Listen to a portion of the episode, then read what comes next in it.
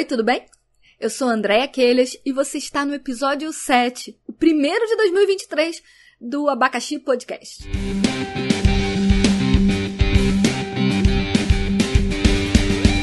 Depois de um longo e tenebroso inverno, cá estamos nós de volta ao mundo dos podcasts e dessa vez testando uma novidade.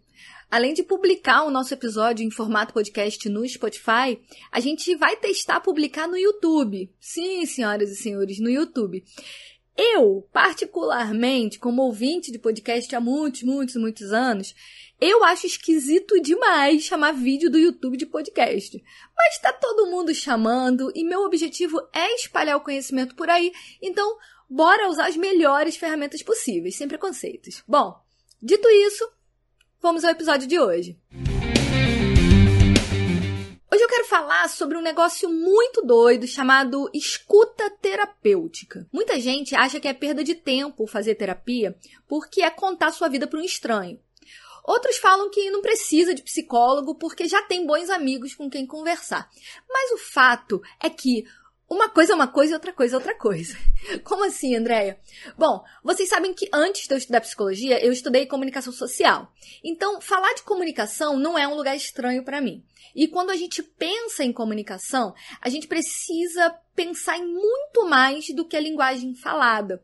A comunicação humana, ela é fala, mas ela também é gesto, ela também é silêncio. Então você acha mesmo que o seu amigo, mesmo com toda a boa vontade do mundo, vai ter condição de prestar atenção e dar um retorno a todas essas nuances? Provavelmente não, né? E mesmo se o seu amigo conseguir, ainda vai faltar uma bagagem técnica que embase ele a te dar um feedback verdadeiramente terapêutico. Veja bem, eu não estou dizendo que desabafar com um amigo não seja uma coisa boa. Às vezes é uma coisa mais que boa, é uma coisa ótima.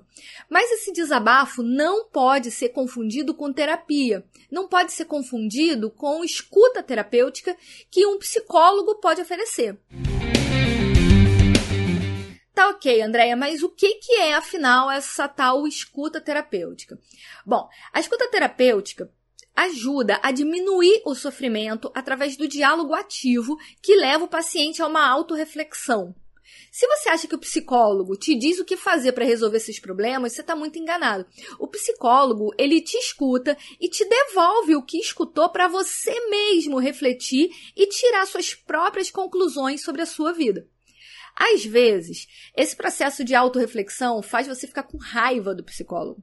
Às vezes você chora que nem um bebê. Às vezes nada acontece naquele momento, mas fica uma sementinha lançada ali para você elaborar a sua questão um tempo depois.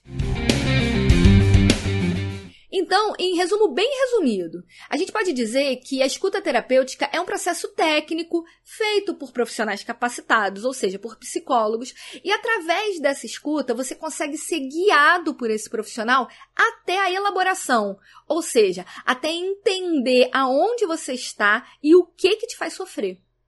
E sabendo onde você está e o que te faz sofrer, você pode tomar uma decisão de mudar o rumo das coisas. Ou não, nesse ponto vai depender de você.